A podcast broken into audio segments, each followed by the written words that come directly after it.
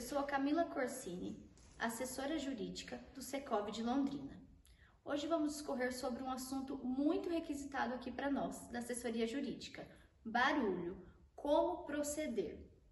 Quando nós optamos em morar ou locar em um condomínio, né, comprar uma unidade, é, nós temos que entender que um condomínio nós vamos morar em coletividade. Então nós sempre orientamos assim: antes de você comprar ou locar uma unidade, busque saber sobre a convenção e o regimento interno daquele condomínio. Por quê? Lá vão estar todas as regras de convivência do condomínio. Então nós sempre dizemos assim: você precisa ler para ver se você vai se adaptar àquele condomínio. Não é o condomínio que se adapta ao morador, ao condômino, mas sim o condomínio e morador que se adapta às regras do condomínio. Então vamos lá. Quais são os barulhos mais recorrentes que nós recebemos as reclamações?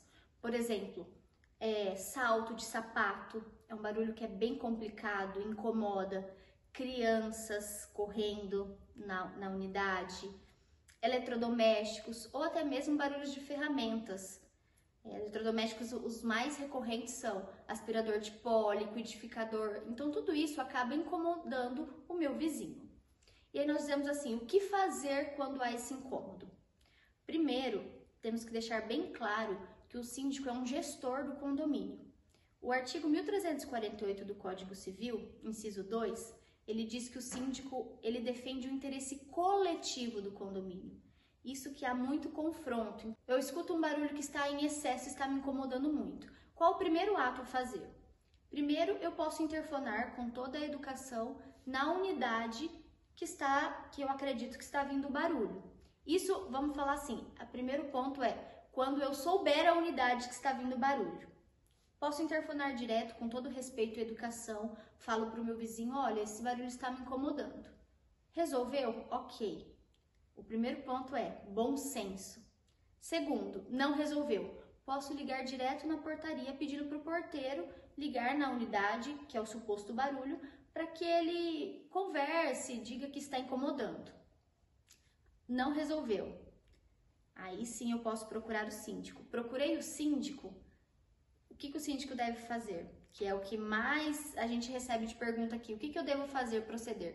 Se o morador identificou a unidade, o síndico pode sim conversar com outras pessoas, por exemplo, daquela, daquele andar, ver se é um barulho recorrente, se incomoda os outros, os outros condôminos, os outros moradores. Se sim, ele pode ir conversar com esse condômino, ou locador que é o suposto é, que está fazendo barulho. Conversar amigavelmente, dizer que as unidades estão reclamando, o que se pode fazer. Se for algo que é excessivo e recorrente, é, várias reclamações, e aí que está. A gente sempre orienta assim: eu quero fazer uma reclamação de uma unidade, faço o procedimento da, do regimento.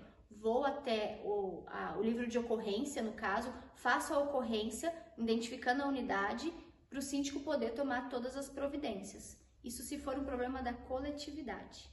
Segundo ponto, tem moradores, locadores, né?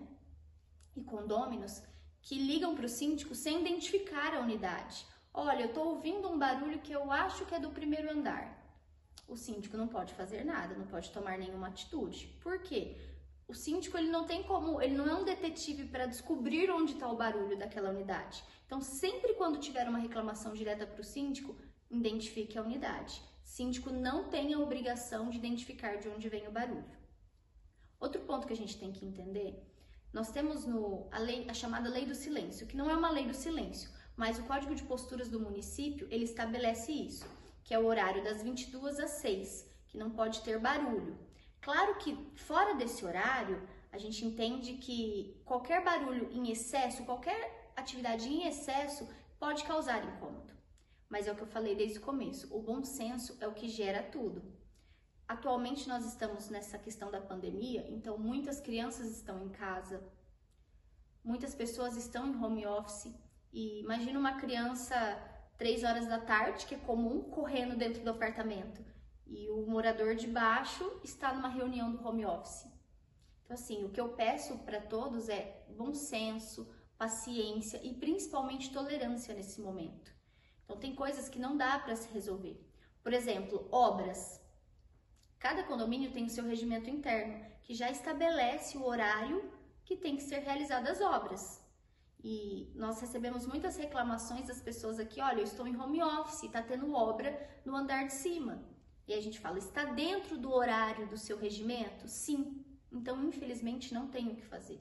É uma questão de, de bom senso e tolerância nesse momento.